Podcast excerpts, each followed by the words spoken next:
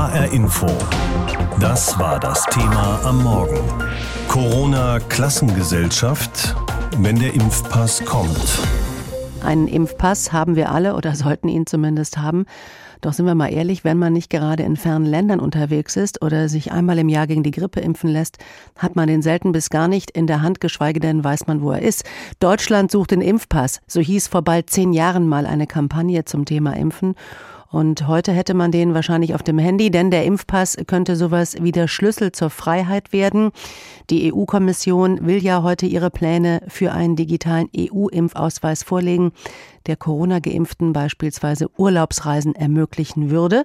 Aus Brüssel Matthias Reiche. Es geht um einen Impfpass, fälschungssicher und in allen EU-Staaten anerkannt. Viele EU-Parlamentarier sprechen aber lieber von einem Gesundheitszertifikat, so wie die FDP-Politikerin Nicola Beer, Vizepräsidentin des EU-Parlaments. Das Impfzertifikat darf nicht zu einer Spaltung zwischen Geimpften und Nicht-Geimpften führen. Deshalb ist in der Ausgestaltung wichtig, dass neben der Impfung auch eine durchlaufene Erkrankung, negative PCR-Tests sowie die Schnelltests berücksichtigt werden. Damit wäre das Zertifikat tatsächlich eine Art Corona-Fußabdruck, aber mit Risiken für den Datenschutz, sagt Patrick Breyer. Er ist EU-Abgeordneter für die Piratenpartei und überzeugt, dass so sensible medizinische Daten in kein zentrales Impfregister, sondern ausschließlich in die Hände der Betroffenen gehörten. Am besten in Form eines Papierdokuments, gerne auch digital auslesbar mit QR-Code aber optional auch digital auf einem Gerät des Patienten selbst, zum Beispiel seinem Smartphone. Wichtig ist, dass die Informationen bei den Privatunternehmen, die sie kontrollieren sollen, nicht weiter gespeichert und für andere Zwecke verwendet werden. Wie weit der Impfpass tatsächlich mehr Reisefreiheit bringen kann, hängt auch davon ab, wie die EU-Mitgliedstaaten ihre Reiseregeln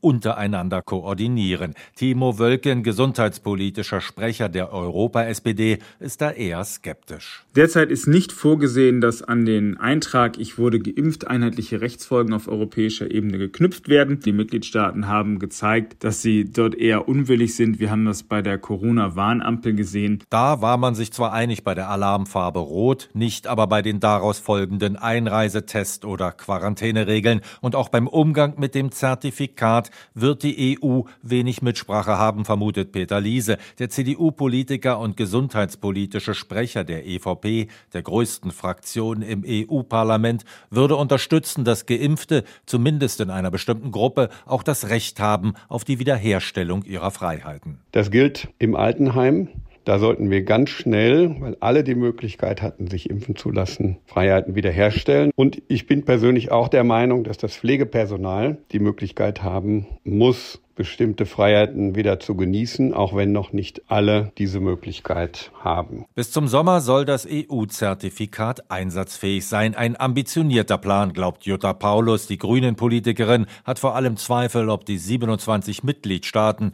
so schnell die nötigen logistischen und technischen Voraussetzungen schaffen. Wenn man sich das Management der Impfkampagnen anschaut, habe ich begründete Zweifel, ob die Mitgliedstaaten diese Voraussetzungen innerhalb von drei Monaten schaffen können. Im Zusammenhang mit dem EU-Impfausweis sind noch viele Fragen offen. Auch ist noch nicht zweifelsfrei geklärt, ob der Impfschutz andere ebenfalls vor Ansteckung schützt und wie lange er vorhält.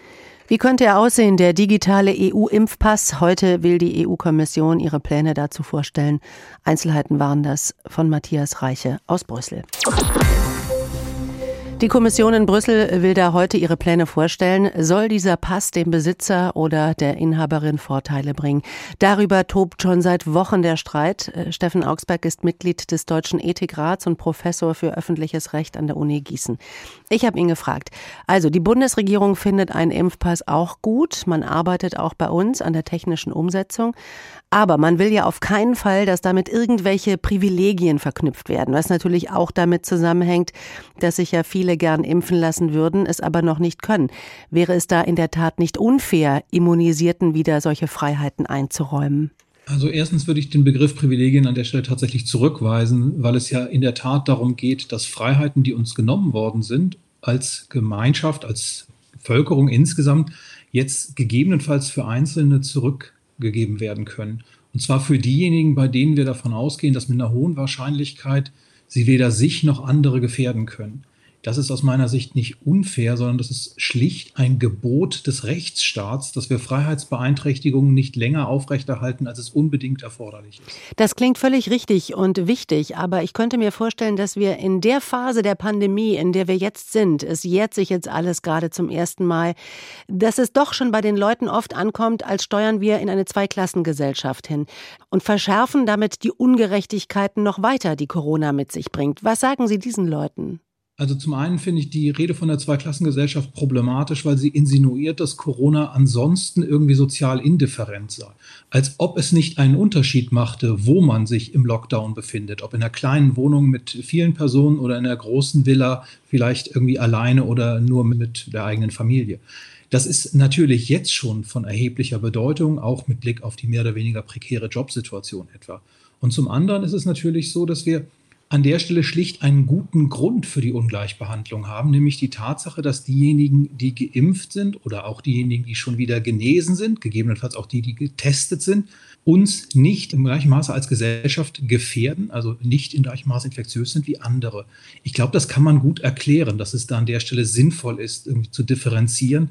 Und ich habe den Eindruck, dass wir zu schnell der Bevölkerung irgendwie eine Neiddebatte irgendwie auch unterstellen, die vielleicht gar nicht realistisch ist. Und wenn das so sein sollte, dass es so viel Neidgefühle gibt, dann wäre es doch unsere Aufgabe, da kommunikativ dagegen zu steuern und den Leuten genau zu erklären, warum das nicht unfair, nicht ungerecht, sondern im Gegenteil auch im Interesse aller eigentlich sinnvoll ist, dass zumindest einige wieder Freiheiten zurückgewinnen.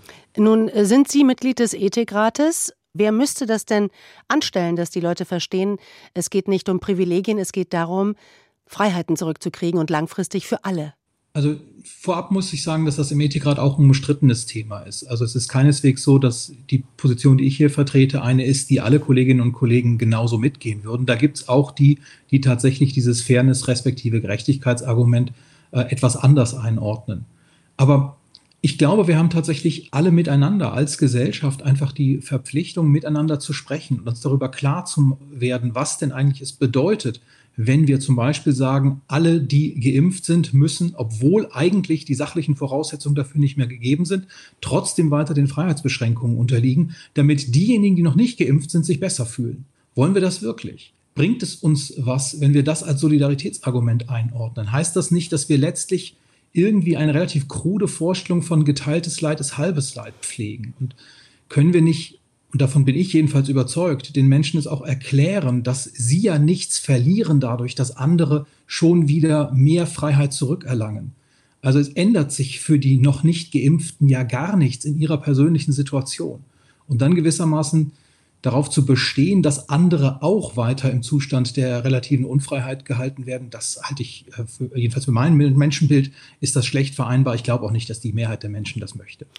Unfair oder nicht, auch wenn das Wort äh, vielleicht nicht passend ist, Privilegien oder Rechte, das ist jetzt erstmal eine ethische Frage, die wir gerade besprochen haben. Die andere ist natürlich auch eine ganz praktische, nämlich die juristische. Darf ich das eigentlich als Bundesregierung Geimpften ihre Rechte verweigern?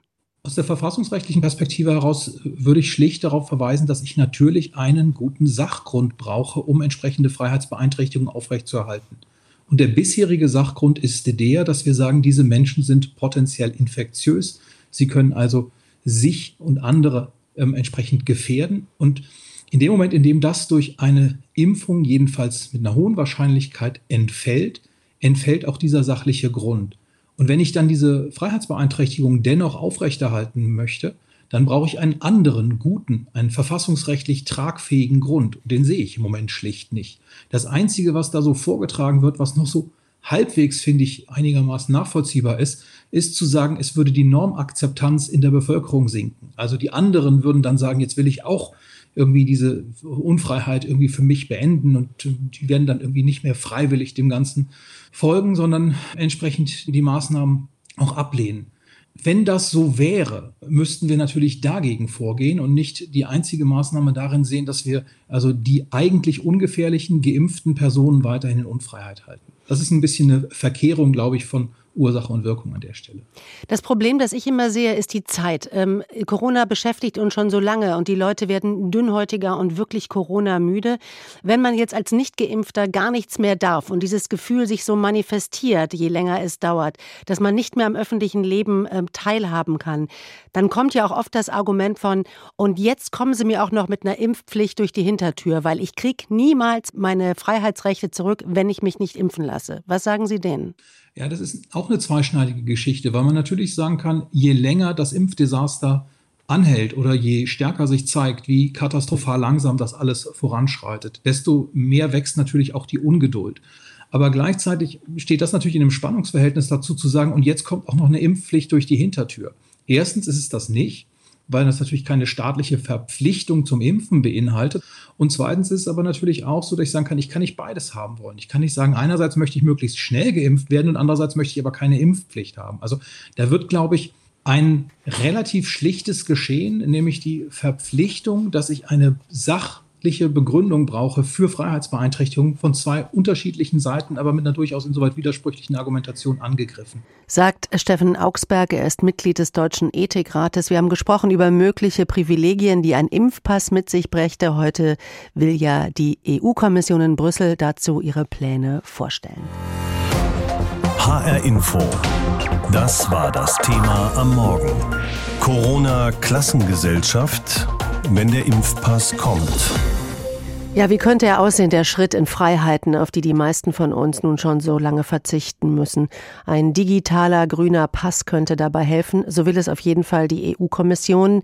In ihm soll alles rund um Corona dokumentiert werden. Negative Tests, eventuelle Covid-Erkrankungen und sozusagen als Krönung die Schutzimpfung. So wären Reisen auf Konzerte oder ins Theater gehen wieder möglich. Besonders in den Ländern, die vor allem vom Tourismus leben, werden die Rufe nach Reiseerleichterungen für Geimpfte lauter.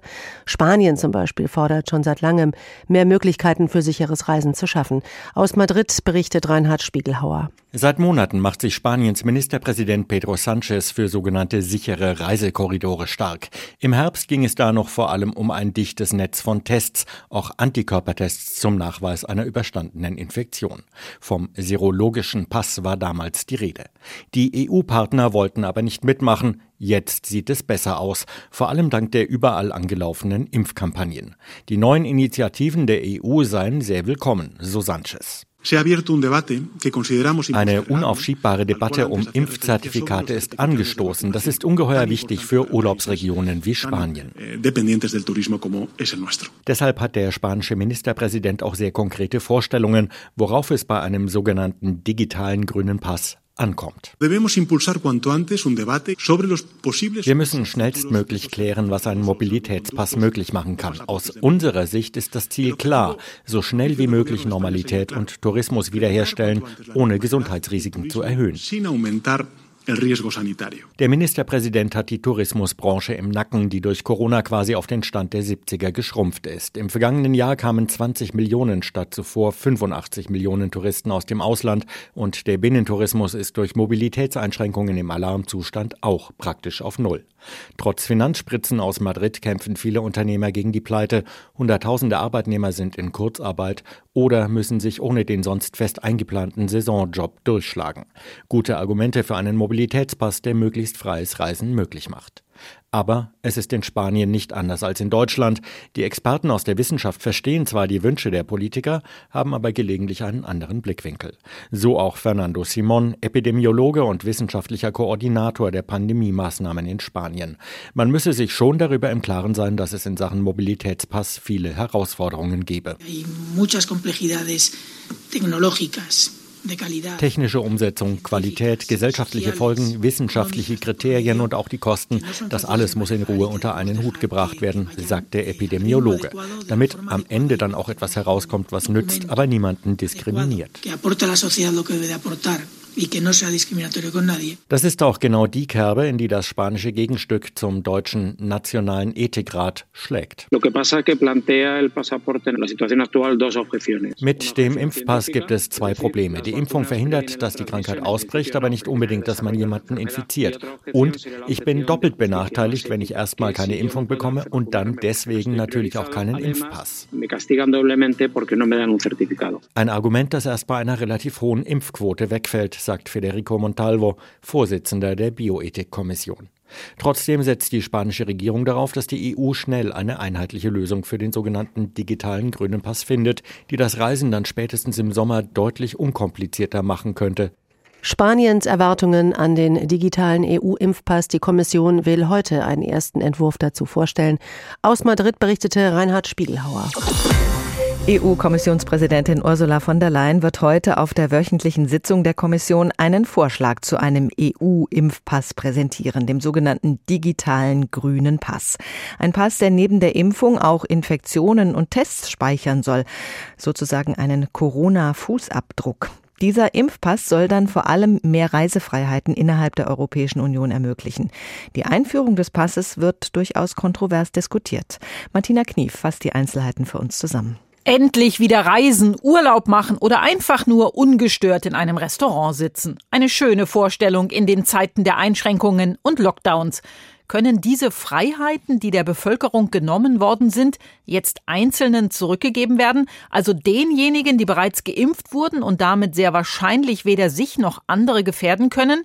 Steffen Augsberg, Rechtsprofessor der Uni Gießen und Mitglied des Deutschen Ethikrats, betonte im Gespräch mit HR Info, das ist aus meiner Sicht nicht unfair, sondern das ist schlicht ein Gebot des Rechtsstaats, dass wir Freiheitsbeeinträchtigungen nicht länger aufrechterhalten, als es unbedingt erforderlich ist. Er sieht zudem einen guten Grund für die Ungleichbehandlung, denn diejenigen, die geimpft sind, genesen sind oder getestet sind, gefährden die Gesellschaft nicht, weil sie nicht infektiös seien wie andere, so Steffen Augsberg. Ich habe den Eindruck, dass wir zu schnell der Bevölkerung irgendwie eine Neiddebatte irgendwie auch unterstellen, die vielleicht gar nicht realistisch ist. Und wenn das so sein sollte, dass es so viel Neidgefühle gibt, dann wäre es doch unsere Aufgabe, da kommunikativ dagegen zu steuern und den Leuten genau zu erklären, warum das nicht unfair, nicht ungerecht, sondern im Gegenteil auch im Interesse aller eigentlich sinnvoll ist, dass zumindest einige wieder Freiheiten zurückgewinnen. Der Vorschlag für einen EU-Impfpass liegt auf dem Tisch und wird heute präsentiert. Er soll in allen EU-Staaten anerkannt werden.